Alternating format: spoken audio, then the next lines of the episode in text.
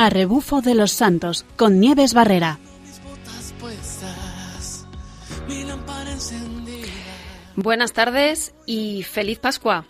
Hoy volvemos otra vez en A rebufo de los santos, un programa en el que los santos y el deporte nos dan lecciones de cómo recorrer la ruta de nuestras vidas. En los mandos tenemos a Javier Pérez que nos guiará en esta aventura. Hablaremos con parte del equipo coordinador del camino que conoce bien las distintas rutas y tendremos también, como siempre, testimonios que nos dicen todo lo que hay que hacer para llegar bien al destino.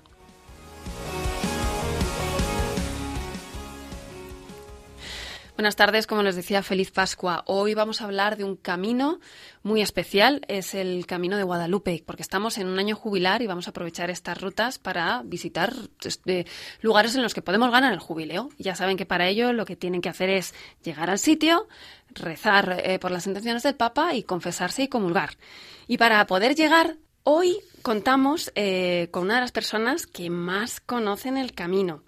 Se trata de Diego Hernández, eh, de la Asociación de Peregrinos a Guadalupe. Esta asociación es la que ha ido señalizando el camino para que todos podamos ir sin perdernos. Buenas tardes, Diego, ¿cómo estamos? Hola, buenas tardes, Nieves. Sí, que mm, como nos encanta que puedas venir a contarnos cómo es esta ruta, porque lo primero de todo, ¿qué significa esto de señalizar el camino y cómo se os ocurre? Pues simplemente hemos, eh, hemos cogido el testigo de, este momento histórico de lo que han hecho otros muchísimo antes que nosotros, porque es un camino que tiene 600 años y nosotros siempre hemos sido conscientes, yo soy de Puente del Arzobispo, uno de los pueblos eh, pues céntricos de este camino, el pueblo fue fundado precisamente para los peregrinos, el puente que construyó el arzobispo, y siempre eh, he sido consciente de este tesoro, pues cuando nos hemos juntado una serie de personas y hemos sido también, nos hemos dado cuenta de la necesidad de, que estuviera señalizado y publicitado este tesoro para que la gente pues tenga la posibilidad de ir a ver a la, a la reina de las Españas. Qué bueno. O sea que desde hace mucho tiempo es verdad que hay mucho interés en ir a visitarlo, pero gracias a vosotros ahora tiramos millas y no, y no nos perdemos. ¿Cómo son estas señalizaciones? ¿En qué consisten? Pues como empezamos de una manera muy sencilla, pero como nos apoyaron rápidamente tanto de instituciones como, como desde particulares, cada kilómetro hay un bloque de granito de 500 kilos hecho en cuerva en Toledo, preciosos y toda la cerámica incrustada es de Talavera, pintada a mano, con unos números de cerámica andaluza que te dice la distancia que va faltando hasta el camarín de la Virgen. El primero está en Alcorcón porque en el término municipal de Madrid todavía no tenemos el permiso, pero hay más de 300 mojones. Luego en cada cruce de caminos hay unas balizas de madera para que nadie se pierda y en todos los municipios, que son 33, hay unas huellas en el suelo de un kilómetro, de un de un metro cada una. Eh, y bueno y unos baldosines también de cerámica eh, artesanal siempre indicando el recorrido por el tramo urbano. O sea que la señalización además de unos tracks para la gente que quiera descargárselos al móvil y, que esto es imposible perderse. O sea, que además es un camino precioso, no solo por lo que es en sí, sino por lo que habéis ido preparando. Y hablando de camino, tú que conoces bien la ruta, porfa, cuéntanos cómo es esa ruta, de dónde sales, cuánto, cuán, qué recorrido, cuál es la distancia, si es muy difícil, si hay que inscribirse en algún sitio, mm, esas cuestiones prácticas, si hay mapas o hay algún punto más difícil. Cuéntanos eso, incluso cómo podemos alojarnos. Pues la ruta son 257 kilómetros, salen de los pies de, la imagen de Guadalupe que hay en San Jerónimo el Real, detrás del Museo del Prado en Madrid, una imagen muy antigua donde siempre por tradición se ha presentado al príncipe de Asturias, se le presenta ante esa imagen, es una tradición cuando son niños, y desde allí recorre 257 kilómetros, pasa por la Puerta del Sol, por la Casa de Campo, y luego atraviesa municipios pues como Móstoles y Alcordón, que eran un pueblecito en aquella época donde el camino eh, se transitaba por, en el siglo XVI eran mil peregrinos diarios los que, los que pasaban. Caray.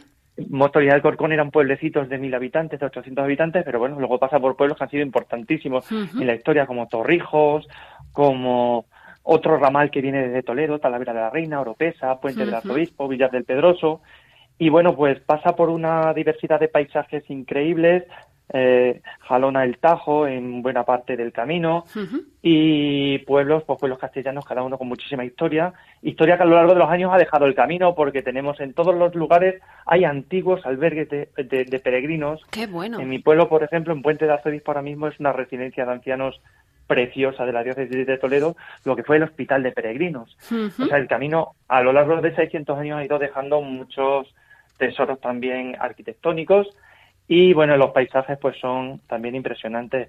Los últimos kilómetros son sierra, las sierras no son complicadas, pero es la sierra de las Villuercas, estribaciones de los montes de Toledo y eh, pues entre pinares y castaños lugares eh, impresionantes.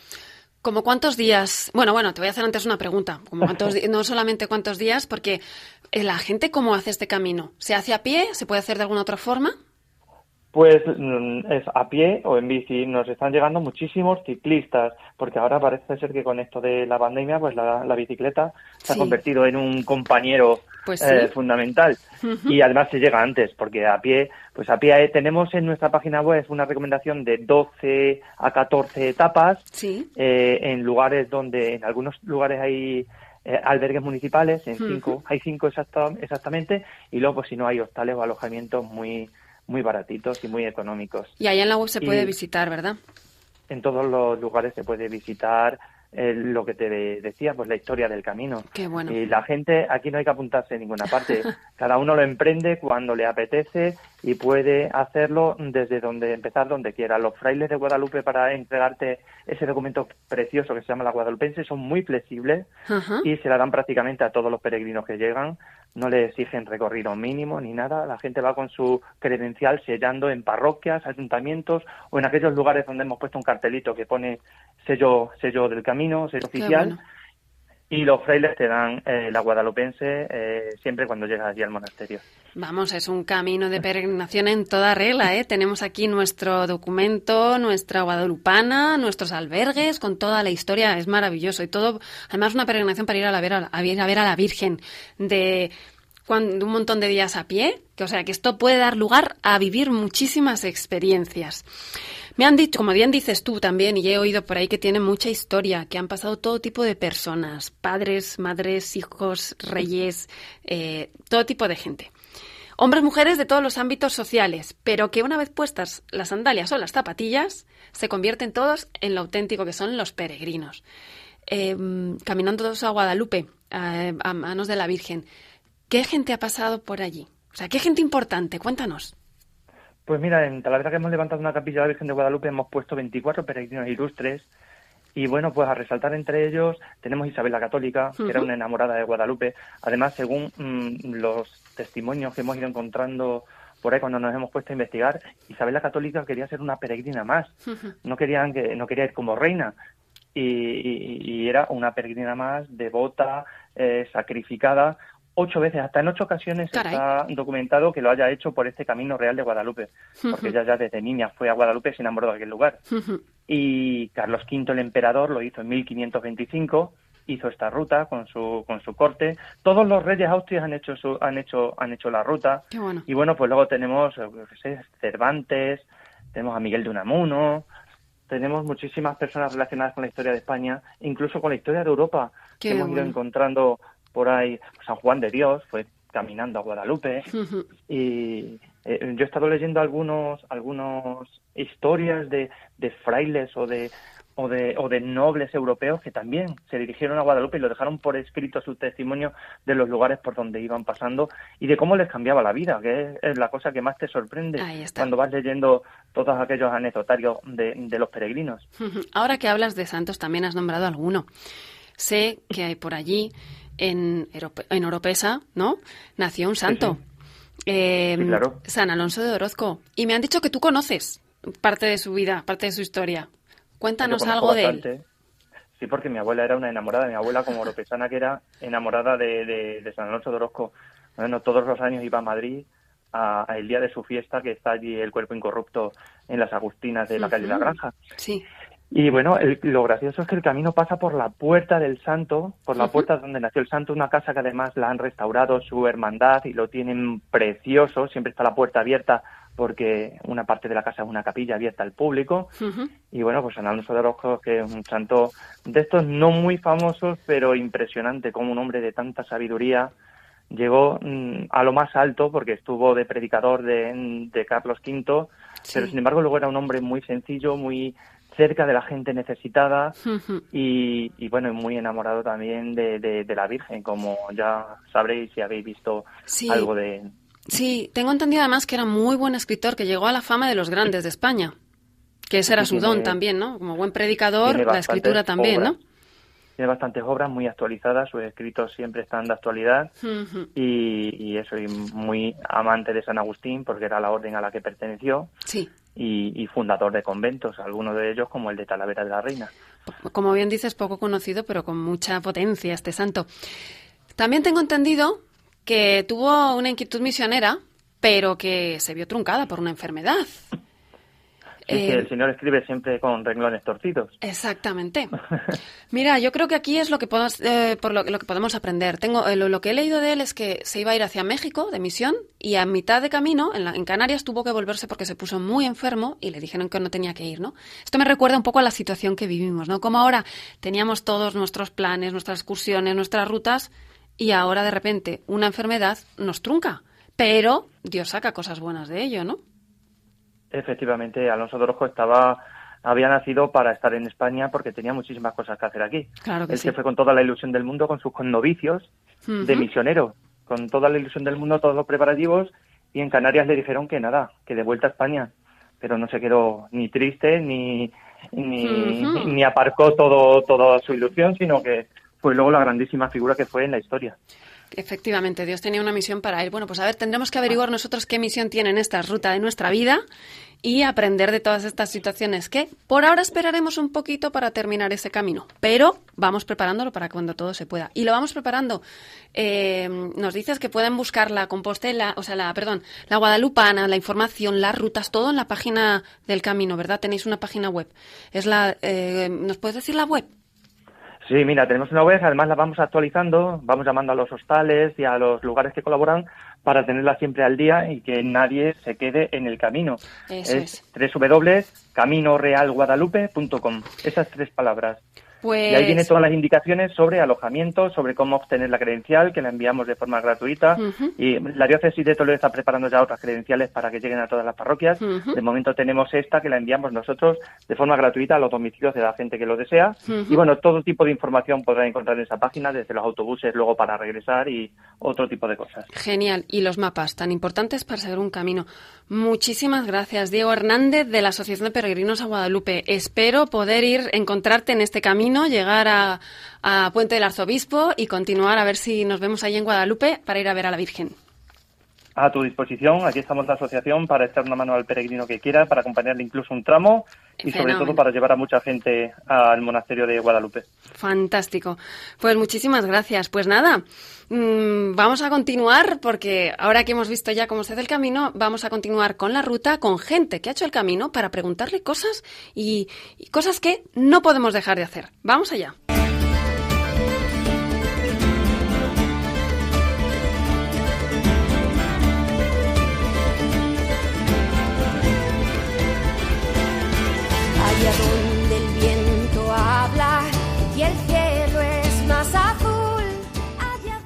Buenas tardes. Como siempre, queremos vivir estas rutas desde el testimonio de gente que las ha hecho. Porque lo bueno de todo esto es ver esa experiencia, aprender de esos santos que también se ponen en camino, como San Alonso de Orozco, y ver qué cosas buenas podemos sacar para aplicar a nuestra vida, que esto es lo importante y lo interesante de este programa. Y para ello también tenemos con nosotros a don David Sánchez, el delegado de Juventud de la Diócesis de Toledo. Un conocedor de esta ruta, porque me parece a mí que la ha hecho innumerables veces, pero con la peculiaridad de que no la ha hecho solo, sino que la ha hecho con un montón de gente. Buenas tardes, David. Buenas tardes, Nieves. Bueno, es un gusto poder contar con, con, usted aquí en el programa para que nos cuente un poco todo lo que todo lo que puede suponer esta esta ruta que, que lleva mucha gente, por lo que tengo entendido, y además lleva a muchos jóvenes, ¿es así?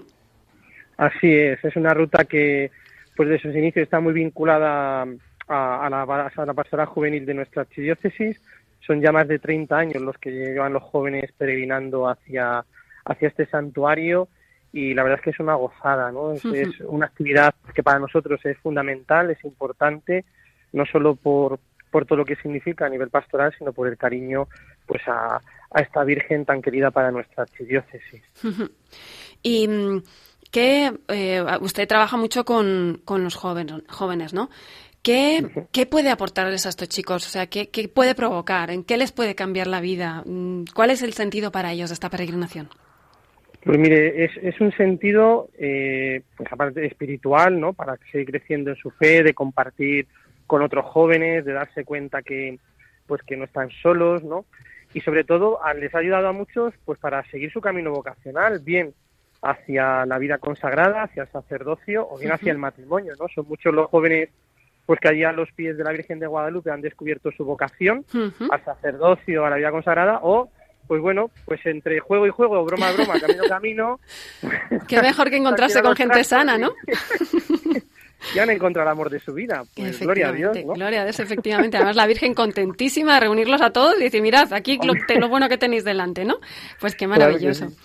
Y mm, y los jóvenes, cuando empiezan a hacer esto, eh, supongo que, me imagino que usted verá muchos cambios, ¿no? Los jóvenes empezarán de una manera y a lo mejor tienen unas expectativas. Eh, ¿Responde a lo que esperan? Eh, ¿Responde mucho más? ¿Qué, con, qué se quedan ellos? Pues mire, como siempre, Dios siempre nos gana en generosidad y, nos desbordan las expectativas, ¿no? Ellos, pues da gusto ver las caras con las que empiezan y cómo acaban, que a pesar del cansancio, porque pues bueno, la ruta es verdad que no es que tenga gran dificultad, pero bueno, si tiene una vida un poco más o menos sedentaria, pues les cuesta lo suyo, ¿no? Pero que a pesar del cansancio, a pesar de la dificultad del camino, a pesar de dormir en suelo, pues la alegría con la que entran, la alegría con que luego están allí, cómo comparten y cómo Dios va pasando por su vida, pues compensa todo y, desborda toda expectativa, ¿no? Sí. son jóvenes, pues eso, que muchas veces, pues bien, bueno, un fin de semana de andar y tal, y oye, se caen del caballo. sí. Se encuentran allí con, con, el Señor, ¿no? Sí, además que, padre, le voy a hacer una pregunta, sí, porque usted ya también la habrá hecho de joven. ¿Como cuántas veces la ha hecho ya? Pues mira, yo siendo delegado, pues habré ido ya cinco, nada, en cuatro años. Bueno, cinco por dos, diez, porque aquí antes a preparar. Y luego de, joven, pues también he participado varias veces en, la, en las peregrinaciones. Luego, más de 10 veces sí que sí que he hecho esta ruta. Madre mía. Eh, no me atrevería a decir a 20, pero... Pero casi, casi, llegando. ¿Y cómo, ¿Y cómo se vive esto como delegado de juventud? Porque debe ser una, un momento muy bonito poder tener ahí, mm, o sea, saber que uno participa en el encuentro de los chicos con, con el Señor. Pues yo recuerdo todavía la primera vez que me tocó organizarla, y con un temor impresionante, porque son muchas cosas, son muchos jóvenes y, y claro, es una gran responsabilidad y cada vez más, ¿no? En todos los sentidos, desde las dietas, desde los menús, las alergias, desde lo sanitario, desde los controles con la Guardia Civil, con los ayuntamientos, pero la verdad es que siempre hay buena colaboración y la vivencia es, pues una vez que empieza la peinación, decir, mira madre, nosotros ya hemos hecho lo que podíamos hacer, ahora te toca a ti y hazlo, y lo hace. ¿Eh? y lo hace. Es una, una sensación, una experiencia muy satisfactoria desde el punto de vista espiritual, ¿no? Porque, bueno, todo el cansancio que esto lleva, el trabajo que lleva en la Secretaría de la Delegación, inscripciones bajas, altas, hmm. eh, siempre, oye, apúntame a este chico, última hora, a ver dónde lo metemos. Pues, bueno, el Señor abre caminos y, y merece la pena todo ese cansancio por ver los chicos, ¿no? Un momento pues muy emotivo para, para nosotros, por ejemplo, en la entrada, ¿no? Cuando entramos al pueblo de Guadalupe y a la villa y hacemos esa entrada y, bueno, ver la alegría con la que entran los jóvenes, el deseo que tienen que ver, cómo se postan ante la imagen de la Virgen, lloran, pues es que eso no tiene precio y, la verdad es que es, es impagable. Madre mía, tal y como lo cuenta, es que yo quiero ir ya con la delegación. es que debe ser un, como dicen los chicos, un subidón de emociones impresionante. Y además es que es verdad. Bueno, tengo que decir que yo la, la, he hecho también de joven, en mis tiempos mozos, ¿no? Y es verdad, es verdad que yo como joven que fui, eh, yo ya, hace ya mucho tiempo, ¿no? Pero sí que veía eso, que era como, ¿cuánta gente viene? ¿Cuánta gente piensa como yo? ¿Cuánta gente se une a rezar? Y, qué alegría, ¿no? Y es verdad lo que dice, a pesar de dormir en el suelo, no importa. Entonces, pues, pues es fantástico. Pues, padre, yo desde aquí le agradezco le agradezco muchísimo esta labor porque es verdad que cuesta muchísimo organizar una peregrinación. Todo el mundo que haya organizado alguna en pequeño grupo, en pequeños grupos ya sabe lo difícil que es, pero encima, ¿cuántos chavales pueden llevar? Pues mire, la última edición en que ha sido de la diócesis que hace dos años fuimos, alcanzamos el pico máximo de, de este siglo, que fueron 700 peregrinos. Madre mía. Y, y bueno, pues... 700 jóvenes. Padre, la próxima vez nos llama hacemos una hora de oración especial, por, o sea, unos días de oración por ustedes y por usted, sobre todo, por toda la responsabilidad. Gracias a todo el equipo porque sin ellos también es verdad que esto no sería posible. Exactamente, exactamente. Hay mucha gente que pone muchísimo cariño y, se, y no se ve, no se ve muchas veces. Así que desde aquí también muchísimas gracias a todos. Pues padre, de verdad, muchísimas gracias por contarnos esto. Tenemos cada vez más ganas. Ahora, a nivel de diócesis, a ir todos ahí, como dicen los chicos, a mogollón. Fantástico. Muy bien, pues para la próxima espero poder estar por allí. Padre, David Sánchez, delegado de Juventud de la Diócesis de Toledo. Muchísimas gracias. A ti, que Dios te bendiga. Igualmente.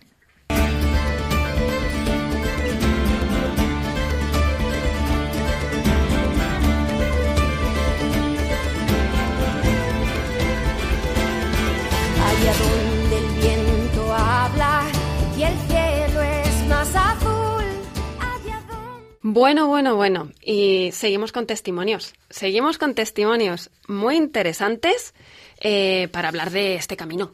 Y este camino, antes de empezar, me gustaría ver una pequeñita, una pequeñita frase de, de, un escrito que hizo don Francisco Cerro Chávez, el arzobispo de Toledo y Primado de España, con motivo de este camino, de este jubileo guadalupense.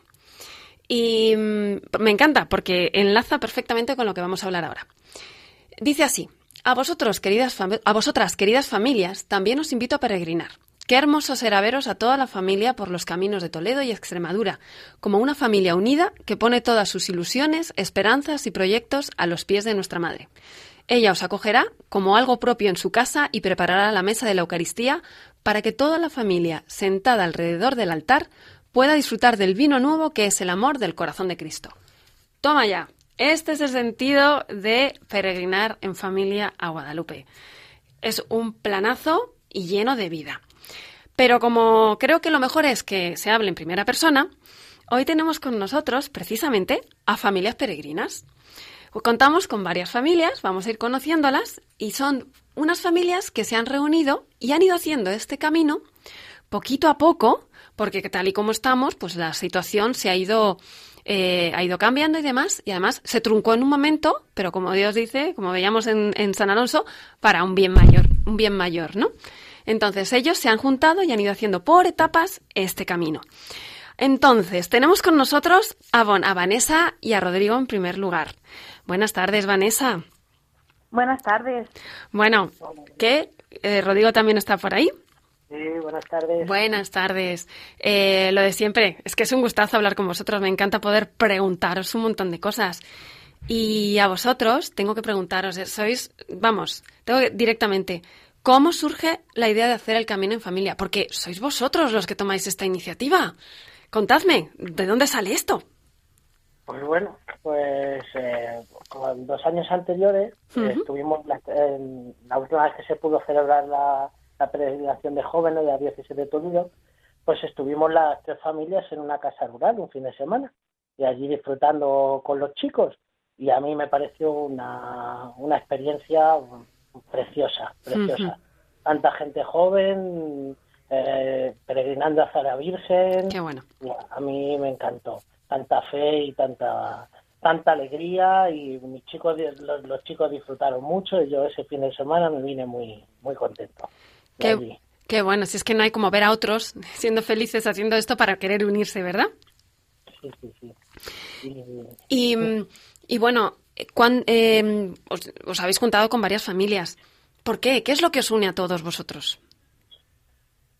Bueno, pues, a ver, la propuesta, como ha dicho, fue de Rodrigo, que, que nos, las familias que nos juntamos, que somos tres familias, nos conocemos de aquí, pues de la parroquia, del pueblo, a ver, Antonio y Elena son amigos de mi hermana, yo tengo una hermana mayor de, siempre, entonces nos conocemos de siempre. Aparte, somos voluntarios de Caritas también, eh, nos juntamos en, en, los campamentos, en, las labores de Caritas, en la parroquia, somos del movimiento Familia Cristiana, que nos conocemos de aquí. Entonces, pues sí que estábamos unidos y, la propuesta salió un día cenando en casa que Rodrigo dijo, ¿por qué no hacemos esto?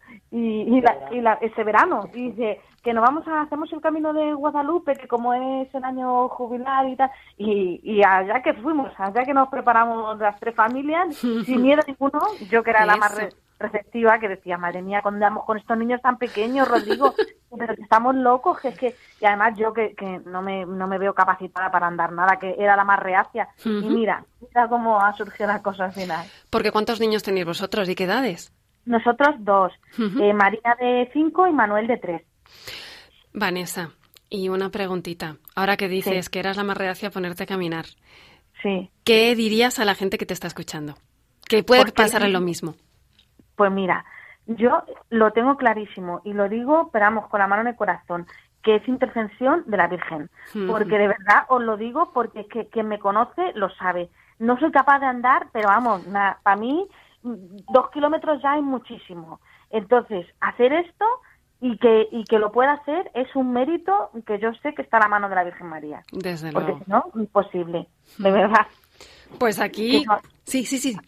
Eso, pues que sí que animo a la gente, como me dices, porque la verdad que luego vas viendo muchas cositas en el camino que son providencia del Señor, porque vamos muchas veces sin, sin prepararnos las cosas de decir, bueno, salimos, hombre, sí, con una, con una preparación, pero que donde surja comer sin improvisación, ¿sabes? Y, y siempre aparece un merendero o un sitio bonito o capacitado que, que la verdad que dices, pues son las cosas de Dios o la providencia o, o- o como lo quieras llamar, pero que, que yo iba con miedo por eso, por los niños que son muy pequeños, que verás que es que no sé, y lo estamos disfrutando un montón y, y, y sin ninguna ningún impedimento. Vamos, que os ha hecho es- esta ruta, el ponernos así a caminar en esta ruta, os ha hecho experimentar y aprender que la providencia de Dios funciona, ¿no? Hombre, que funciona, claro que sí, sí. Bueno, es. qué experiencia tan buena, porque yo le animo a la gente que, que, que se lance así, que, que muchas veces nos hace falta confiar un poquito en esa providencia y que esto nos enseña. Por eso siempre digo, el deporte nos enseña a, a- a vivir también la vida de fe. Pues Vanessa y Rodrigo, tengo que agradece- agradeceros un montón que hayáis hablado, que no todo el mundo se atreve a contar estas experiencias y nos quedamos con esto, con esta providencia que siempre está pendiente de todos nosotros, con esta alegría de ver a todo el mundo, que es la que os da este camino, y con la posibilidad de hacerlo con los peques, que es maravilloso. Pues nada, chicos, muchísimas gracias. Quedaos por aquí porque vamos a hablar también ahora con la siguiente pareja que conocéis, por supuesto. Eh, vamos a hablar con Antonio José y con Elena. Buenas tardes. Buenas tardes, Antonio José y Elena. Un matrimonio. Buenas, buenas. ¿Cómo estamos? Muy bien, muy bien. Encantado de estar aquí. Yo también encantadísima. Estáis contándonos desde primera mano. Estoy disfrutando un montón. Tengo que decirles que Antonio José y Elena tienen cuatro niñas y decidieron unirse en este camino con sus cuatro niñas. Con lo cual, mm, aquí las complicaciones que no nos pueden decir que hay complicaciones, ¿verdad que no? Fíjate, Alguna, hay alguna, hay alguna.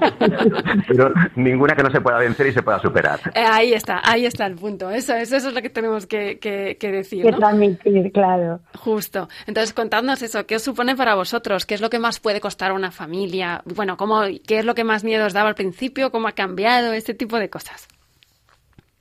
Bueno, lo, quizás eh, lo que más puede costar al principio, bueno, aparte que los que somos familia numerosa sabemos lo que cuesta salir de casa simplemente porque hay que llevar muchas cosas, ¿no? Y demás.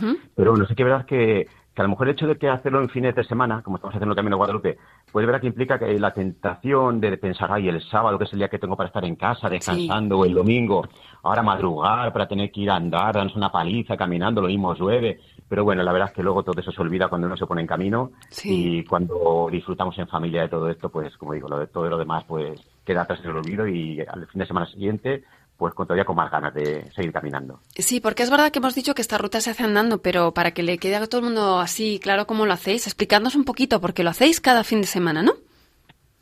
Bueno, intentamos cada fin de semana, pero hay veces que por, por trabajo de, de Rodrigo, por ejemplo, que es el que trabaja los fines de semana, bueno, pues nos tenemos que ir adaptando. O bueno, también mis hijas, si tienen exámenes, tienen más que estudiar, bueno, pues todos nos vamos adaptando a las, a las circunstancias de todos. Ajá. Pero bueno, un poco la, la dinámica, salimos prontito de, de Torrijos con los coches y llegamos hasta, hasta donde hemos llegado en la, en la etapa anterior y dejamos allí los coches Entonces comenzamos a andar, pero uno de nosotros eh, sí que se queda de, de coche escoba, porque sobre todo los pequeños, bueno, intentamos comenzar todos. Sí. Y bueno, pues ofrecemos el día, rezamos algo a la Virgen, nos llevamos una, una imagen que tenemos de barro de la Virgen y bueno, pues comenzamos así la etapa.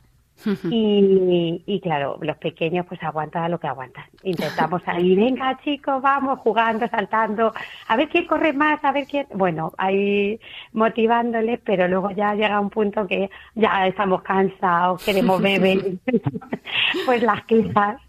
Y, y, el coche escoba pues les coge un poquito. Sí. Y, y a veces puede ir justo detrás un poquito detrás porque el camino está bien, pero algunas veces no permite, el camino no permite que justo el coche vaya vaya en nuestra misma, Vamos, a la altura. Eso es. Y bueno, pues se va por otro camino, nos espera en algún punto. Bueno, pues un poco esa es, esa es la dinámica. Qué bueno, esto, esto que cuentas es muy interesante porque es verdad que hay que prever en esos mapas que nos decían ahí que están en la web, podemos ver un poquito cómo, cómo se va. Por lo que veo, esto os está ayudando mucho en familia, os está enseñando muchas cosas, porque si no me equivoco, tienes que pensar mucho en los peques, los peques también tienen que adaptarse y estudiar bastante para poder salir ese fin de semana, ¿no es así? Sí, sí, sí, sí, es verdad que lo primero eh, es una es una experiencia que te ayuda también a estar pendiente del otro, porque claro, tú puedes tener mucha gana, mucha fuerza y a lo mejor uno va más entrenado que otro. Y pues tira, tira y a lo mejor hace los 15 kilómetros, se los haría en, en una hora. Pero bueno, hay que ver también las necesidades de los otros y, la, y cómo están los otros. Y si uno se queda atrás, oye chicos, que fulanito se queda atrás, vamos a bajar el ritmo, miramos para atrás, venga, ¿cómo vas? Esperamos un poquito, o chico, yo voy flojo, pues vamos a hacer una paradita, pero no es buscar tu egoísmo, ¿no? Y decir, yo, joder, yo no quiero estar ahora aquí parado, pero bueno, hay que ver cómo vamos todos y, bueno, porque esto no es, no es llegar el primero, sino llegar y, ya está, a ver. Qué bueno, qué bueno, porque es verdad, esto es, lo como decíamos antes, eh, esto nos enseña muchísimo cosas que podemos aplicar en nuestra vida diaria, que es lo interesante, ¿no? Y mm, tengo otra preguntita para vosotros. Eh, la pregunta que le hago también a todo el mundo. Eh, ¿Desde cuándo conocéis el camino y cuántas veces lo habéis hecho? Venga, a ver, Antonio. Bueno, eh, el camino fue desde muy jovencito. Pues creo que la primera vez que pegué a Guadalupe tenía 15 años. Es decir, y, desde entonces pues hemos peregrinado de jóvenes. Eh, Elena y yo siendo novios estamos peregrinados muchos años y ahora lo estamos haciendo también como familias. Todos los años, aprovechando la peregrinación que hay diocesana de jóvenes, pues nosotros con una serie de familias de aquí de Torrijos todos nos unimos a la peregrinación también de los jóvenes y la verdad es que es una maravilla, una gozada y es una fecha además muy señalada siempre en el calendario. Es decir, octubre siempre lo tenemos señalado en el calendario como algo fijo y para nosotros Guadalupe pues significa eso, pues un lugar de peregrinación y de referencia en nuestra vida también. Exactamente. Pues es maravilloso tener de referencia el lugar de, de, la Virgen, ¿no? Y ahora me gustaría preguntar a una personita que está por ahí que seguro que tiene muchas cosas que contarnos de este camino. Vamos a ver, Paula, vamos a ver, te la paso Paula. Sí, se llama Paula. Y me han dicho que, ¿cuántos años tienes, Paula? Diez. Diez años. ¿Y ya has hecho el camino a Guadalupe? Sí, estamos en ello. Wow, es fantástico, ¿eh? Paula, dime una cosa. ¿Qué es lo que más te ha costado y qué es lo que más te ha gustado de lo que has hecho hasta ahora? A ver, pues costado pues tener eso que madrugar o madrugar. porque a diario con el colegio, mm. ya es lunes y fin de semana, ya lo tenemos para descansar y el sábado tenemos que madrugar. Bueno, bueno, pero ¿te compensa después? Eh, sí, bueno, pues eh, lo que me ha gustado ha sido disfrutar la familia y mm. conocer distintos paisajes y distintos pueblos. Bueno, y dime una cosa, te iba a preguntar eso. ¿Cuál es el sitio que más te ha gustado? Eh, bueno, pues la última etapa ¿Mm? que hemos hecho de Alcañizo hasta más o menos el puente de la, de la porque había muchas vecinas y muchos animales. Anda, pues fantástico. Y bueno, ahí ahora dime una cosa. ¿Tú le dirías a tus amigos que fueran? ¿Cómo se lo dirías? Lánzales aquí un mensaje, invítales desde aquí. Que para pasarlo bien no hace falta pues montar una gran fiesta aquí con un paseo por el campo pues que te vas a pasar bien. Bueno, yo me voy contigo, Paula, que lo sepas, ¿eh? Me voy contigo la próxima vez. Me has convencido completamente. Pues os querría hacer un montón de preguntas más, chicos, pero tenemos todavía que hablar con Maralisa e Iván y, tenemos que hacerlo antes de que se nos vaya todo el tiempo. Bien, Antonio, José y Elena, gracias. Y Paula, gracias por este testimonio. Vamos allá. Gracias a ti. Hasta luego. Hasta ahora.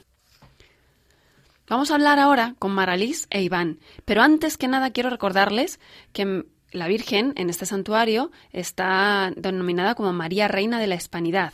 La Virgen de Guadalupe es nombrada patrona de Extremadura, Reina de la Hispanidad o de las Españas y Madre de la Evangelización.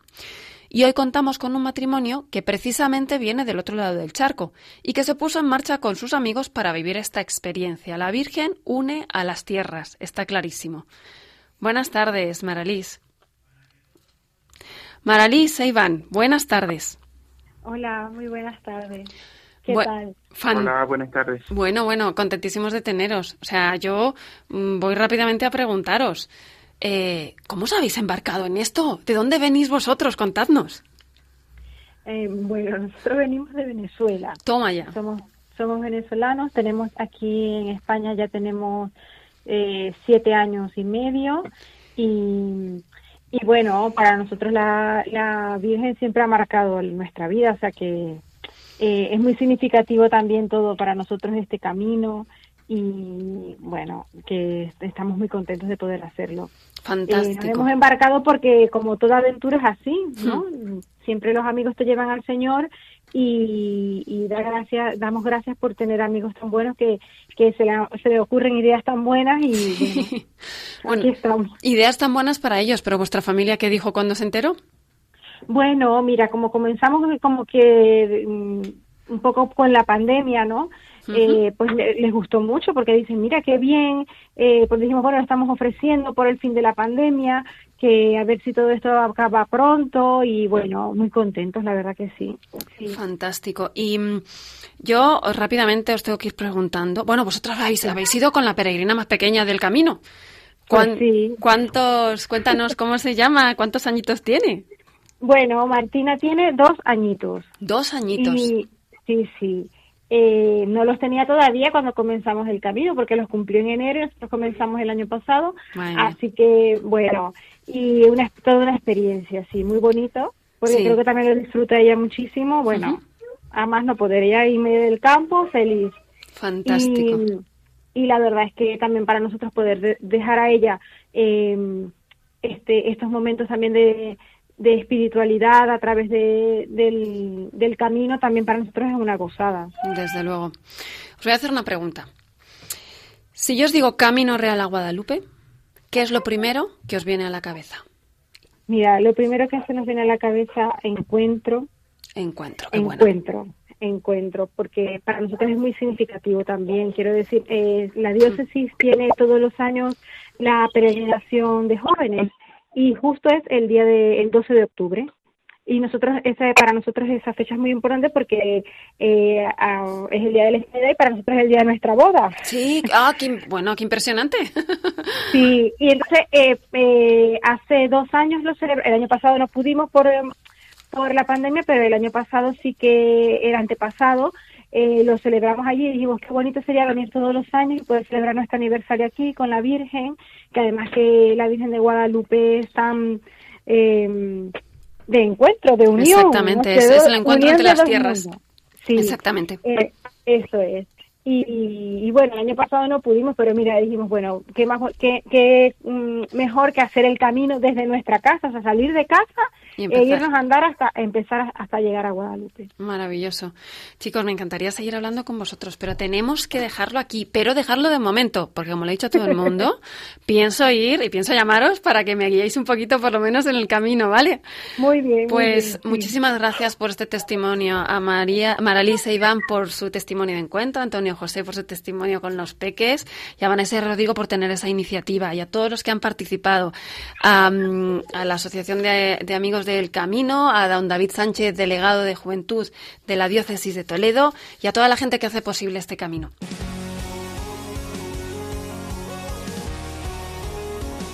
Y nada, pues hasta aquí el programa de hoy y queremos simplemente recordarles que el deporte nos lleva también a aprender para vivir nuestra vida y, ¿por qué no?, nuestra vida de fe. Gracias a Javier Pérez en los mandos y seguimos con este programa. Nos vemos en 15 días. Les dejamos con la liturgia de las horas y buena ruta. Tengo mis botas puestas, mi lámpara encendida y voy a proclamar. A rebufo de los santos con Nieves Barrera. Vamos como soldados, fieles a tu llamado. Hoy vamos a anunciar que tú eres la verdad. Gritaremos fuera.